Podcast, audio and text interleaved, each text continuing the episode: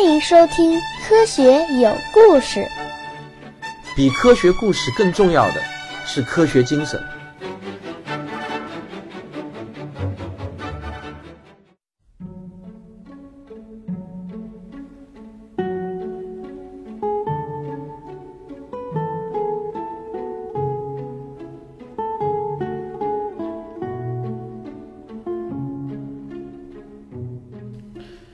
大家好，我们今天继续讲《仰望星空：天文学史话》的第二章《浩瀚的银河》，先从恒星不恒开始讲起。如果你有机会远离城市的灯光，到某一个郊外或者到海上度过一个夜晚的话，在天气极为晴朗的情况下，你会看到头顶上的星星多的真的是数也数不清，那可真叫一个满天繁星啊！可是现在大多数人可能都没有这样子的机会去看一下满天繁星是什么样的感觉，至少我可能在最近这十几年当中都没有看到过了。说实话，我的女儿已经长到了九岁了，可是呢，她只知道书本上写星星多的数也数不清，实际上在她的心目中，天上的星星是没有几颗的。如果有机会的话，我一定要去让她感受一下什么叫满天繁星。我相信。当他第一次看到那天上密密麻麻的星星的时候，他一定会被震撼到的。在我们这个节目的一开始，我就跟大家讲过，天上的星星虽然如此众多，但人们很容易就发现，在如此多的星星中呢，仅仅只有五颗星星与其他所有的星星是明显不同的。这五颗星星就是五大行星，之所以称之为行星。就是说，他们在天空中的位置会行动。那么，除了这五颗星之外，其余的成千上万颗星星全都叫做恒星。但是呢，所谓的恒，并不是说它们在天空中的绝对位置恒定不动，而是说它们之间的相对位置是恒定的。所有的恒星都有两种整体运动，这个用肉眼来观察呢，就很容易发现。一种运动是每天都绕着北天极旋转的周日运动，人们后来明白，呃，这个是由于地球的自转引起的。实际上，恒星并没有真正的绕着地球的北天极旋转。另一种运动是恒星每年周期性的绕着黄道带转动的周年运动，人们后来也明白，这是由于地球的绕日公转引起的。恒星本身其实也没有动过。如果排除这两种视运动，那么恒星确实就是恒定不动的了。至少在一七一七年以前，天文学家们都是这么认为的。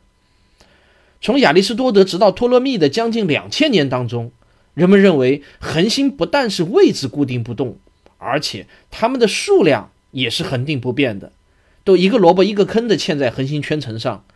所有的人都对此深信不疑，但是。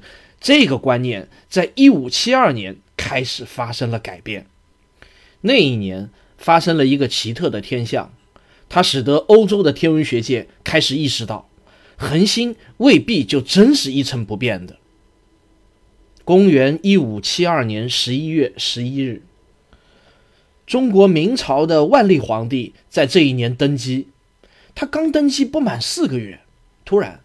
夜空中出现了一颗以前从未见过的星星，而且很大很亮。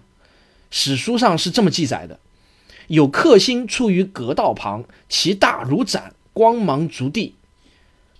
皇帝和满朝文武都看到了这颗星星。那么当时的宰相和首辅正是大名鼎鼎的张居正。他看到了这个天文奇观后呢，就马上得出结论：这是天将要降灾的警告啊！按照张先生的教导，年轻的万历皇帝赶紧检讨自己的思想、语言和行动，并且呢还要加以改正，以期消除天心的不快。这次新变延续了两年之久，皇帝的修行也就相应的历时了两年，并且在今后相当长的一段时间内，他都不得不注意节俭、勤勉、诚恳地处理政务和待人接物。他力求通过自己的努力来化凶为吉。这就是中国的皇家对待这次天象的态度，而在民间呢，甚至没有人注意到这个奇特的天象，至少我没有找到什么相关的文字记载。可是，在欧洲，这颗突然在夜晚冒出来的星星被开普勒的老师蒂谷看到了，他立即被这颗星星吸引住了。在此后的一年多中，这颗星星的亮度逐步减弱，直到1574年的三月末才彻底消失在人们的肉眼中。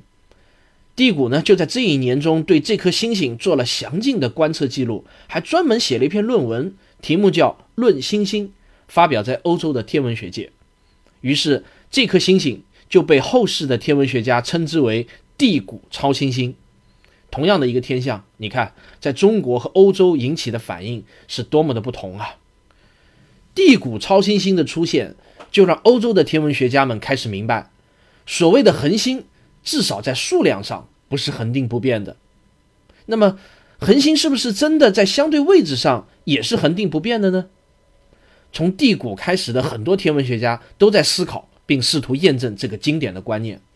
可惜呢，过了一百多年，也没有天文学家能够观测到恒星的移动。第一个找到恒星相对位置发生变化的证据的人是哈雷。这个名字我相信很多读者都是耳熟能详的。呃，这个哈雷呢，他是与牛顿同时代的科学家，并且他也是牛顿的好朋友。哈雷的一生做了许多值得纪念的事情。例如，他发明了第一台潜水钟，他通过对死亡率的数学统计，第一个提出了人寿保险的数学模型。他是所有今天保险公司里面那些精算师的开山鼻祖。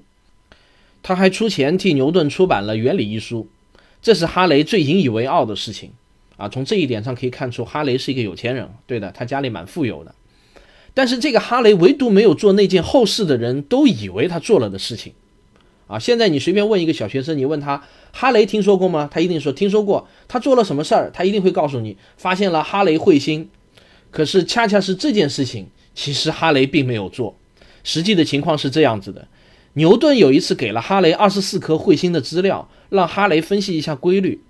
结果哈雷用牛顿的万有引力定律这么一算，他发现这二十四颗彗星当中呢，有三颗是同一颗彗星的三次记录。这颗彗星每七十六年回归一次，那么下一次的回归要等到一七五八年，这个哈雷得活到九十六岁才能看到。可惜呢，哈雷只活到了八十六岁，还差十年啊。哈雷在他的《彗星与天文学概论》中，他就这么写道：如果孩子们在一七五八年又看到了这颗彗星，你们可千万别忘了，这是我计算出来并预言的。于是呢，在哈雷死后的第十六年。这颗早就被发现、观测、记录过的彗星就被命名为哈雷彗星，结果呢，就这样造成了很多小朋友的重大误解。哈雷彗星的下一次回归要等到二零六一年的七月份，我或许还有幸能够等到。啊，我们回到正题，在一七一七年的时候，六十一岁的哈雷发表了一篇论文，他指出，对托勒密时期的星表与现代最新的星表的细细比较。这一千七百多年以来呢，天狼星、大角星、南河山这三颗恒星的位置肯定发生了变化，并且绝不是由于观测的误差引起的。这三颗恒星都是全天中最亮的几颗星星之一，也是离地球相对最近的几颗恒星之一。这篇论文一出，就在整个欧洲的天文学界炸锅了，引起了许多天文学家的极大反响。几千年来。恒星恒定不动是如此根深蒂固的思想，它代表的是宇宙的完美，上帝的伟大。哈雷的这个结论一出，大批的天文学家就开始研究对比不同时期的星表，结果，事实毫不留情地粉碎了上帝创造的永恒，恒星确实在动，这被天文学家称之为自行，自己的自，行动的行。这一发现极大的激励了另一群年复一年孜孜不倦地测量恒星精确位置的人。这群人在致力于解决哥白尼体系最后的悬念。各位，你们还记得吗？开普勒、伽利略、牛顿这些猛将的出现，使得针对哥白尼日心说的一个个质疑都被成功的解决掉。但是有一个最基本的质疑却始终悬而未决，那就是恒星的周年视差问题。啊，让我们再来回顾一下这个问题。所谓的周年视差，就是我们在冬天和夏天在同一个地点观测同一颗恒星，应该能够看到这颗恒星在天球上的位置会发生细微的变化。这个呢也称之为哥白尼体系的最后悬案。两百多年来，不知道有多少执着的天文学家折戟在这个问题上，辛劳一生却竹篮打水一场空。英国人布拉德雷也是这样一位执着无比的天文学家，可能是所有对此问题痴迷的天文学家中最执着的一位了。正是他的死磕精神，终于为这个悬案带来了突破。一七二七年的一个冬日夜晚，布拉德雷走进了一栋位于伦敦郊外的小房子，这是他的私人天文台。一架特制的望远镜从房子的天窗伸向夜空。这架望远镜长达五米多，垂直于地面，镜筒直指天顶，固定的纹丝不动。在他的目镜上装了当时最先进的螺旋测微器。啊，螺旋测微器大家知道吗？这个也称之为千分尺。读高中做物理实验，我们基本上都用到过游标卡尺和千分尺。但我不太喜欢千分尺这个词，因为螺旋测微器的精度呢，一般是可以达到百分之一毫米的精度，而不是千分之一。因此，应当叫做百分尺还差不多。但据说当时发明这个仪器的商人给它起名叫做了千分尺，也就一直延续了下来，没有改。哦，我纠正一下啊，是千分尺，不是千分尺啊，对不起啊，让大家见笑了。这个螺旋测微器不但可以用来测量物体的长度，如果安装在天文望远镜上，稍作改进，也可以极为精确地测量恒星的视位置。这一天晚上呢？布拉德雷稳稳地坐在观测椅上，耐心地等待一颗又一颗的恒星通过他的视场内，然后准确地读出测微器上的读数，记录在本子上。这项枯燥的工作，布拉德雷已经做了整整一年了。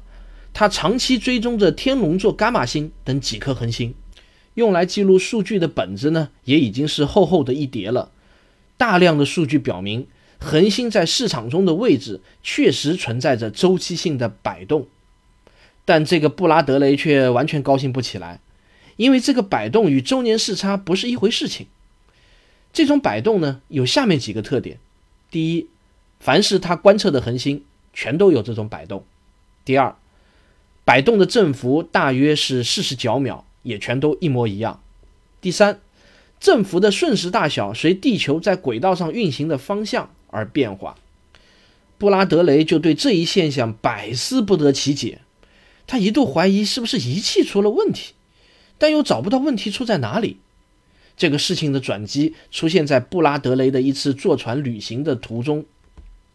他坐的船呢，正在泰晤士的河上航行，他就目不转睛地盯着船上的风向标，就是那种桶状的风向标啊。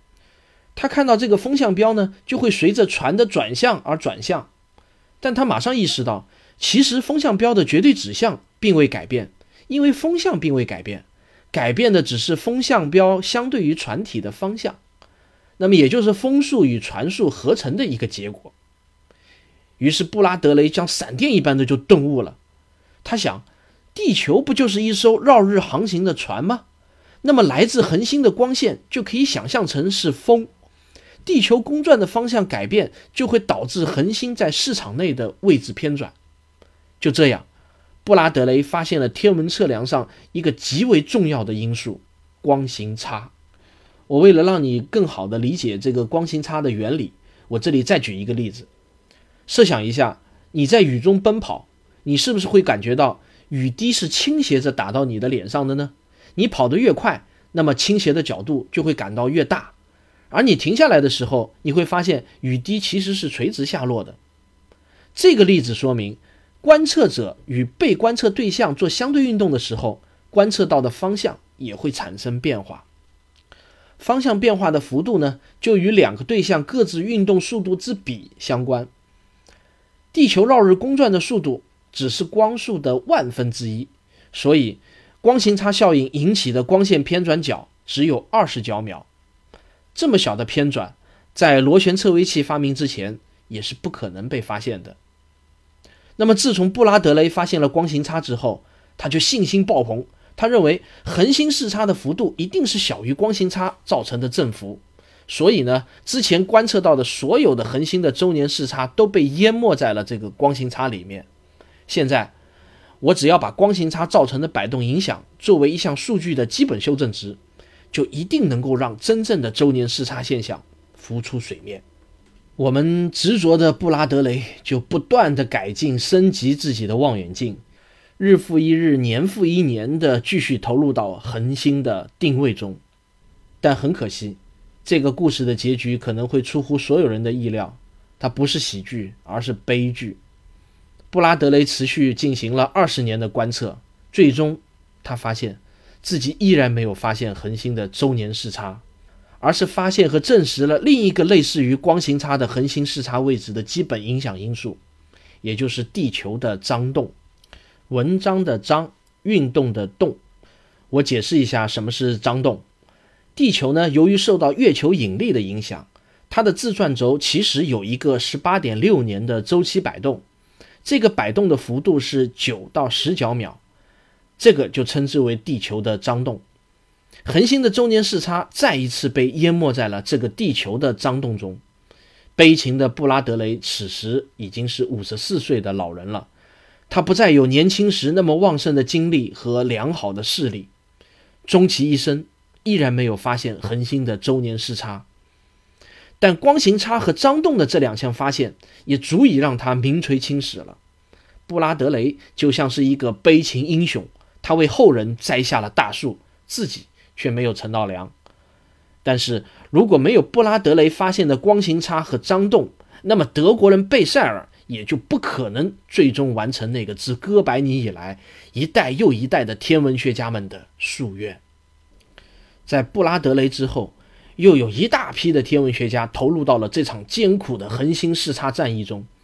他们发明了各种各样的望远镜，比如英国的天文学家就发明了一种深井望远镜。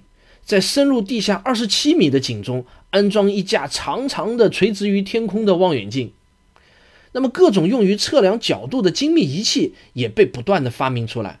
除了我们前面提到的螺旋测微器，还有游丝测微器、量日仪等等等等，测量的精度在被不断的提高再提高，但这块硬骨头却始终也啃不下来。直到布拉德雷去世的九十年后。这块硬骨头才被德国的贝塞尔给啃了下来。这个贝塞尔呢，他其实是一个职业的数学家兼天文学家。他在1838年的12月，终于跑完了这场持续三百多年的接力赛的最后一棒。天鹅61星的周年视差被他测定为0.31角秒，经测值为0.294角秒。那么，在贝塞尔观测天鹅六十一星的那些年中，德国人斯特鲁维在俄国正紧盯着织女星，而英国人亨德森呢，就在非洲的好望角盯着半人马座阿尔法星。这颗星其实就是三体星，因为科幻小说《三体》被我们所熟知。实际上，他们三个人几乎是同时正确测出了这几颗星星的周年视差值，谁先谁后呢？还真是讲不清楚。只不过贝塞尔最先把他的成果在国际天文学界发表了出来，因此呢，这个桂冠就落在了他的头上。反对哥白尼日心说的最后一个堡垒就这么被攻破了。至此，延续了三百多年的托勒密与哥白尼之争终于被彻底画上了句号。争论的结果是哥白尼完胜，但顽固的罗马教廷依然要再过一百五十年。才肯承认哥白尼是对的。天鹅六十一星的周年视差一旦被测定了，那么我们就可以用简单的三角学知识来计算出它距离地球有多远。但是呢，在这个计算中必须要用到一个我们都熟悉的常数——日地距离。大家还记得吗？就是那个 e a u 的值，它被称之为天文学第一问题，它是我们认识宇宙大小的最关键的一把钥匙。那么，请跟我回过头去，我们去看一下天文学家们在此问题上探索的艰辛之路。好了，科学有故事，这一期就为您讲到这里下一期我们接着为您讲天文学第一问题。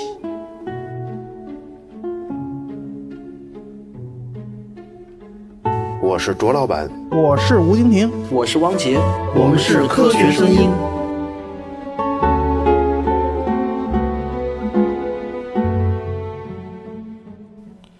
感谢大家收听我这一期节目啊。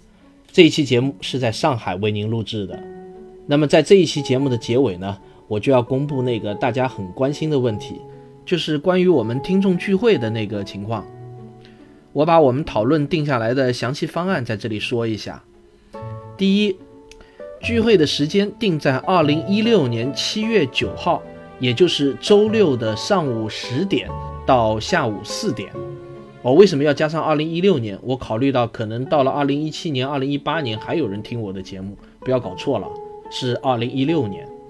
如果你对我们的这个聚会感兴趣的话呢，请你给我发一封私信。在这封私信里头，你必须要说明两点：第一，要介绍一下你个人的职业背景经历；第二，你要拟一个发言时间在三到五分钟的演讲主题，并且呢，对这一演讲主题做一简要的说明。到时候呢，我们就需要每一位参加聚会的朋友做一个三到五分钟的知识分享。聚会的人数呢，限定在十五个人。也就是十二个听众加我们三个，我们科学声音组织的三个人，每一个人可以在我们各自的听众当中呢，选择四位来参加我们的这次聚会。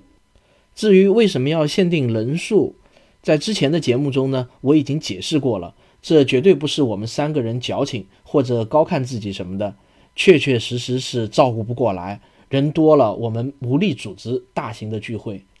聚会的地点会放在北京市相对于市中心的一个类似于茶室包间这样子的地方。呃，届时如果你被我们选中的话呢，我们会用私信的方式通知你具体的地点。最后一点就是聚会的费用是每个人先交一百元，最后多退少补。好了，那么从现在开始呢，呃，你们如果感兴趣的话呢，就可以给我们三个人各自写私信了。啊，我忍不住要八卦一下啊！呃，我们的吴金平老师还没有女朋友啊，什么意思？你们懂的啊。呃，今天还有一个事情要问一下大家，呃，你们有没有兴趣得到我的签名版的书？就是我已经出版了两本书，《时间的形状相对论史话》和另一本《外星人防御计划：地外文明搜寻史话》。我想知道有多少人会对我的签名版的书感兴趣。如果感兴趣的人多的话呢，我就可以考虑从出版社买一批书，然后我签好名以后呢，再转卖给你。如果感兴趣的人不多的话呢，也就作罢了。好了，这一期节目就做到这里，期待七月九号与您相见。如果您觉得我的节目对你有帮助的话呢，请您别忘了点一下订阅或者给我打赏以资鼓励，谢谢大家，我们下期再见。不好意思啊，我忘了说最重要的一件事情了。因为我的节目不光不仅仅是在喜马拉雅网络电台上播出，而且呢，在很多的网络电台上都有播出。所以我前面说的私信呢，指的是喜马拉雅的私信，而不是其他网络电台的私信。因为只有喜马拉雅我是天天上去看的，其他几个网络电台呢，我看的少。所以，我不能保证你在除了喜马拉雅以外的其他电台中给我私信的话，我一定能够看到。感谢所有的听众，我们再见。